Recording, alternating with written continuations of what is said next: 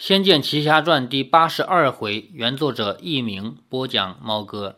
上一回说到，李逍遥已经结束了十年前的这个穿越故事，回到了当前这个时间轴。阿奴已经在女娲神庙等了他一个月了。接着呢，他和阿奴一起把这个小凤凰，阿奴孵出来的小凤凰给送回神木林，送到老凤凰的窝里，然后。阿奴就陪着李逍遥一起去了圣姑家。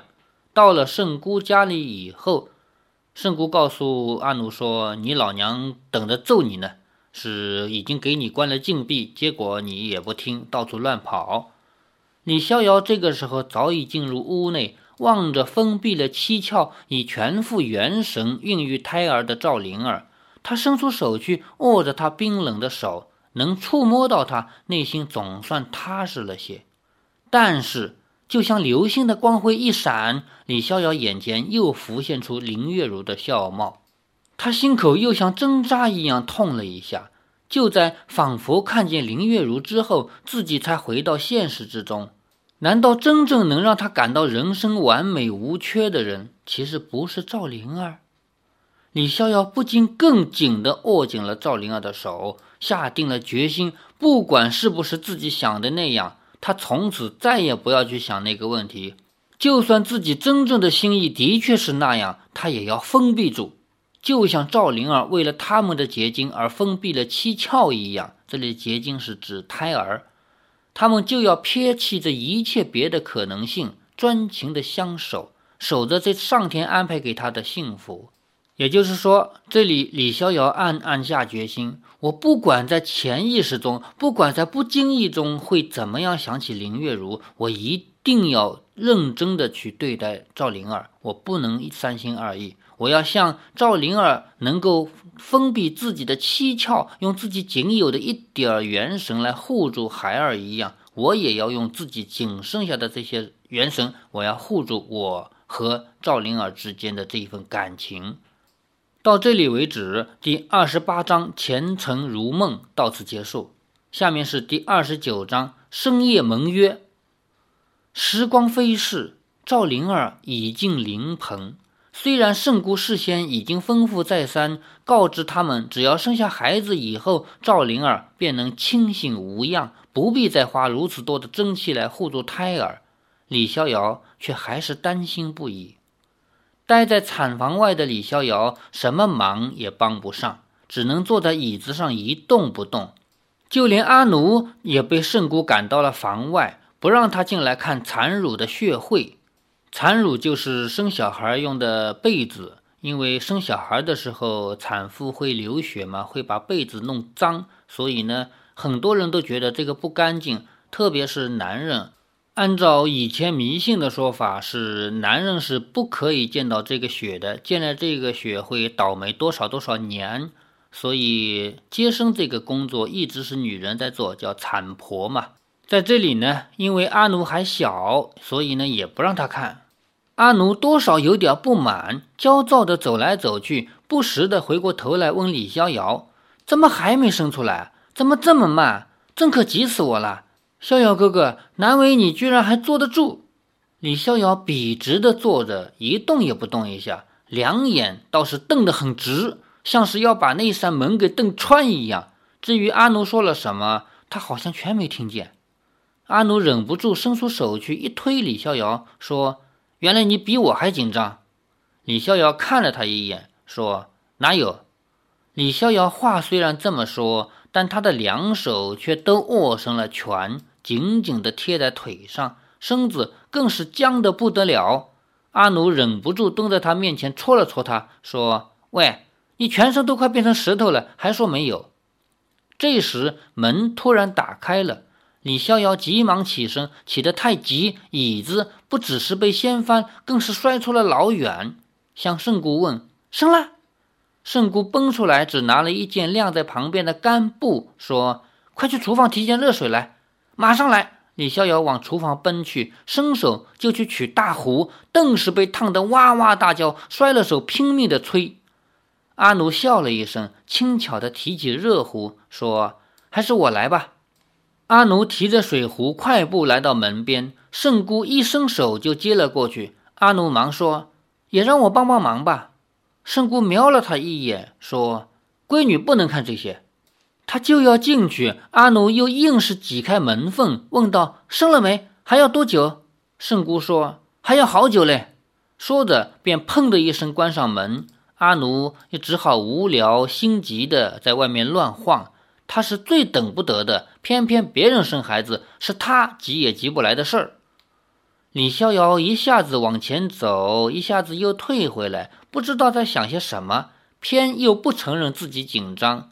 阿奴看着好玩，笑着说：“逍遥哥哥，你怎么不坐下来，跟头熊似的？”“我哪有？我坐。”李逍遥一屁股就往刚才的位置坐下，当然椅子早就被他自己掀开飞得老远。这猛然一坐，便摔了个四脚朝天。哇！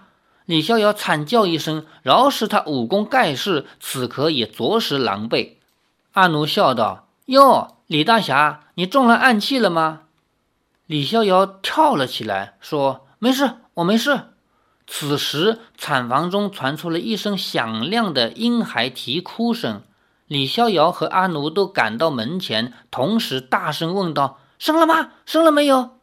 他们追问了好几声，门内都没有任何回应。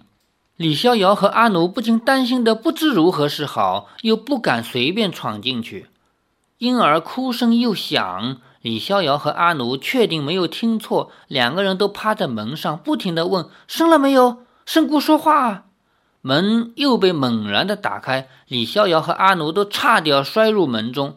两人抬头一看，圣姑手中抱着一个小襁褓，俯视着他们，说：“当然是生了，不然谁在哭啊？”果然生了。李逍遥喃喃地说，竟感到十分不可思议的样子。生了几只？阿奴也问道。李逍遥说：“你怎么这么问啊？那可是我的孩子呀！”阿奴连忙说：“不好意思，我养小动物养惯了。圣姑生的是男是女？”圣姑把襁褓递到他们面前，笑着说：“瞧这小脸，你们说是男是女？”红扑扑的婴孩张着没有牙的嘴，轻微的叫着，紧闭的眼睛和圆圆的脸蛋都让李逍遥和阿奴看呆了。过了半晌，阿奴才说。怎么像只牛蛙？圣姑哈哈大笑说：“刚出生的娃娃都是这样的，过两天就没了，是个女娃娃。”李逍遥大喜过望。这个时候，圣姑背后的床榻上传出轻微的声音，说：“孩子，给我看看。”圣姑把那襁褓给了李逍遥，李逍遥战战兢兢地接住，才发现原来那么小。两只手去捧，都怕会从手指缝中掉下来一样，而且那么轻，轻的怕一捏就碎，轻的就连捧在怀中都觉得不真实。圣姑把婴孩给他，就是要他亲自送到赵灵儿身边。这么久以来，赵灵儿真的清醒了，这更让李逍遥感觉到一切的美好都那么难以想象。对于李逍遥来说呢，赵灵儿不只是生一个小孩这么简单。自从锁妖塔倒掉以后，赵灵儿就一直处于昏迷状态。这么长时间过去了，现在终于醒来了，而且还会说话。所以呢，李逍遥就觉得那个感觉啊，真是难以想象。他走到赵灵儿的床边，赵灵儿看着他，虚弱的脸上出现的却是最坚强的微笑。李逍遥无法控制的涌上热泪，几乎看不清眼前种种。他轻轻地将婴孩放在赵灵儿身边，抚摸着她汗淋淋的脸，哽咽着说：“苦了你了。”赵灵儿伸出冰冷潮湿的手，抚摸着李逍遥的脸，微笑不语。她的温柔抚触着李逍遥的手，都已经不只是往日那多情的少女而已。而是更多、更多。阿奴看着他们，李逍遥、赵灵儿，还有躺在他们中间的小女婴，像是一张看不见的网，把他们三个人罩住了一样。那是一张没有人打得进去的网，三个人就像一个人一样。几天以来，有火麒麟角和凤凰蛋壳之助赵灵儿果然复原的很快，已经能坐起来，与众人有说有笑了。那一天，赵灵儿抱着女婴，李逍遥和阿奴在床侧逗着婴孩，看女婴哇哇大哭，倒也觉得有趣。圣姑说的没错，过几天以后，女婴的轮廓渐渐明显，已经没有人说她像牛蛙，倒是猜起她的鼻子像谁，嘴巴像谁了。李逍遥说：“灵儿。”你瞧，她长得好像你呢，将来一定也是个大美人儿。赵灵儿笑而不语。阿奴说：“小宝宝要叫什么名字？你们想好了没有？”李逍遥抓了抓头说：“想了好几个，你们都说不好，名字真是难想。”阿奴说：“这是要叫一辈子的，当然要好好想想。”李逍遥说：“灵儿，你说叫什么名字好？”赵灵儿轻摸的婴孩，低眉沉思着一会儿，才说：“我不久前想了个名字，不知好不好，但我很想这么叫这个孩子。”李逍遥问：“什么名字？你想的一定很好，快说啊！”赵灵儿说：“就叫易如，你说好不好？”李逍遥一愣。赵灵儿说：“当初若非月如姐姐舍命护着我，我也没有命生下这个孩子。”这孩子能出世，是月如姐姐牺牲了性命换来的。我希望月如姐姐在天之灵能继续庇护着孩子平安长大。李逍遥不禁对赵灵儿的心胸与善良感激，而且感动。他握紧了赵灵儿的手，说：“嗯，就叫易如，真是个好名字。”圣姑也正好端了滋补之物进来，让赵灵儿服下。李逍遥说：“圣姑。”灵儿给孩子取了个名，叫做易如。圣姑笑着说：“好名字，林月如姑娘会很高兴的。”李逍遥和赵灵儿同时想起林月如已经逝去，徒留尸体，人死无知，不可能知道两个人的心意，都不禁感伤之极。圣姑说：“灵儿，你的功力和体力已经复原的差不多了吧？”赵灵儿点点头，说：“是的，已复原了七八成，多谢圣姑。”李逍遥也说：“若非遇上圣姑，我们一家绝无法团圆。圣姑的恩德，逍遥与灵儿万事都不足以回报。”圣姑笑着说：“呵呵呵，说这些做什么？要怪就怪那多事的剑圣把你们塞给我，我不买他这个面子成吗？”李逍遥和赵灵儿这才明白，在镇妖塔是独孤剑圣出手救了他们，心中都感慨不已。刚才的话，圣姑只是开了个玩笑，而说是独孤剑圣，李逍遥自然就想到剑圣的结义兄弟，也就是林月如的父亲林天南。要如何让林天南知道林月如的死讯，还是让李逍遥的心头非常沉重。赵灵儿服过了汤药，眼皮有些沉重。阿奴替她抱起了林月如，众人都走出房间，让赵灵儿安歇。到了大厅之后，圣姑才说：“李逍遥，你若是真想谢我，就替我跑个腿吧。”李逍遥忙说：“只要您吩咐的，晚辈当然万死不辞。”圣姑说：“也没那么严重，不过是跑个腿。”要不是我最近风湿病又犯了，这两条腿跑不动，我就得亲自出马了。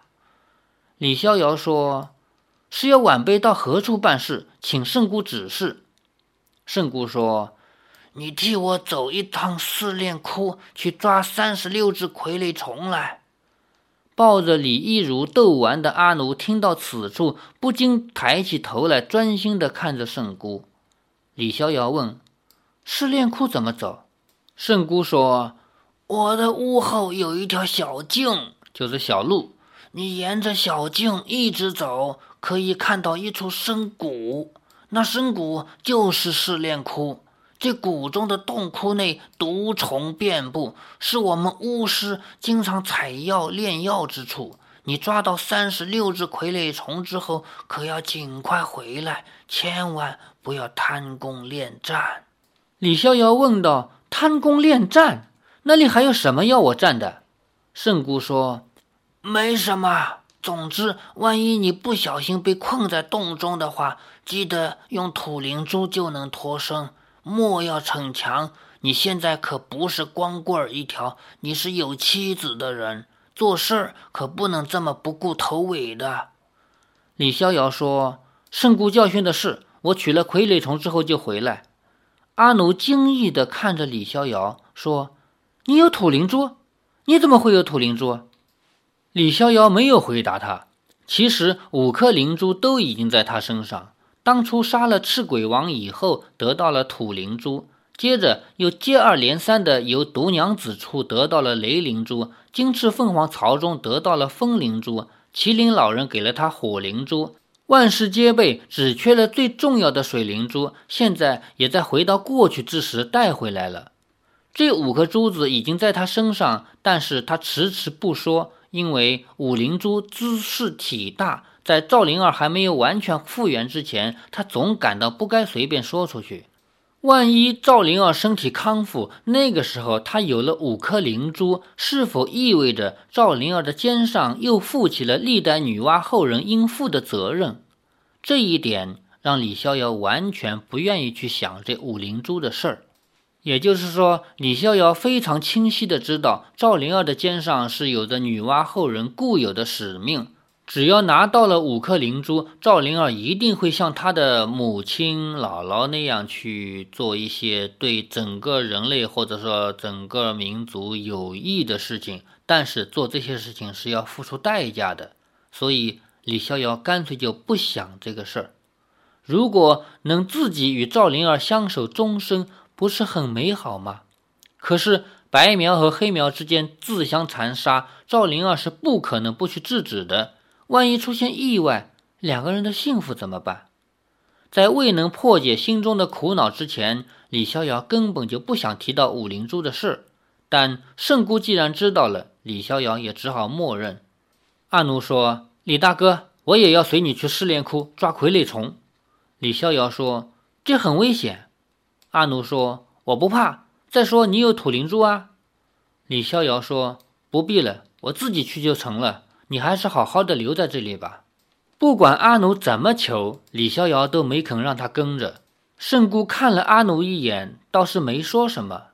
深夜，赵灵儿自熟睡之后醒了，看见李逍遥下了床，背对着他，走到桌边，似乎正在试剑，将剑鞘上的佩结接了起来。赵灵儿心松的问：“逍遥哥哥，你要去哪里？”李逍遥转过身来，走到床边，轻抚着他的脸，柔声地说：“我哪都不去，睡吧。”赵灵儿对他微微一笑，两个手握着李逍遥的手，闭上了眼，不久就又沉沉睡着了。李逍遥抽出手来，无声地取起桌上的剑，走了出去。圣姑已经画了傀儡虫的样子给他，路途又那么容易。应该一夜足以往返，不会出什么问题的。李逍遥照着圣姑的指示，沿着后山的小径走，一路上十分平静。走了摸约半个多时辰，突然空中传出一声尖哨，声音十分短促。紧接着，远方也传出了一声短促的哨音，在寂静的夜空中听起来像是鸟鸣呼应。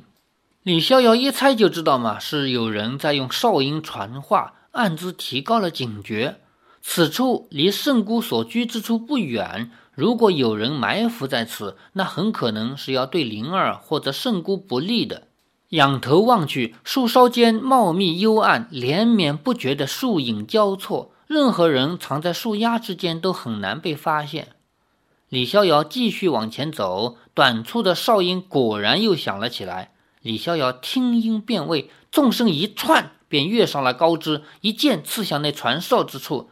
但听一声苗语惊呼，接着便是四处枝叶骚动。李逍遥的一剑尚未刺至，便感到阴风扑面。李逍遥及时倒转去势，翻身落地，而大量射来的牛毛毒针也全部钉入了树干之中，在月下闪着蓝惨惨的光芒。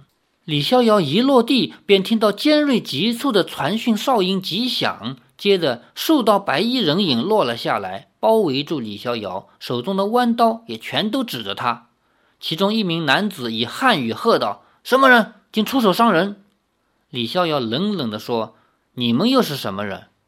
那苗兵说：“你瞎了眼，不认得兵位。我看你虽是汉人，却是奸细，给我拿下！”众人一声呼哨，往李逍遥攻来。三四把弯刀在由各个方位同时劈向他。李逍遥左躲右闪，以剑鞘接下了数刀，灵活的在众人之间游走闪避。这几个人态度如此明白，并不像偷偷摸摸的暗杀之徒。李逍遥立刻知道这其中必有误会，只是自己一开始就设了防人之心，出手欲伤其中一人，因此才会不由分说的动起手来。整个这一段呢，是小说里面补出来的，在游戏里边。李逍遥离开了圣姑这里去试炼窟呢，在中间不会碰到有这样的杀手，但是接下来要碰到的那个人却是真的，也就是盖罗娇。盖罗娇在他去试炼窟的路上呢，正在驯化一头猛兽，一头魔兽。前面在会议里面也提到过，就是阿奴刚刚回到大理，闯了他老娘的会议嘛。在会议中，他们提到说黑苗族已经动用魔兽了，我们怎么能不用魔兽呢？于是呢，李逍遥的这次闯试炼窟的行动就发现了盖罗娇正在训练魔兽的事儿。那么这个情节在待会儿我们会读到。现在我们看到他已经跟一群树上的人给打起来了。这群人其实他们也就是盖罗娇派在外面的这些防御。防止有别人闯进来撞到了他们正在训练魔兽的这个事儿，在游戏里边不存在外面的这些防御，直接往前走，在某一个路口直接就碰到了盖罗教，就这么简单。欲知后事如何，且听下回分解。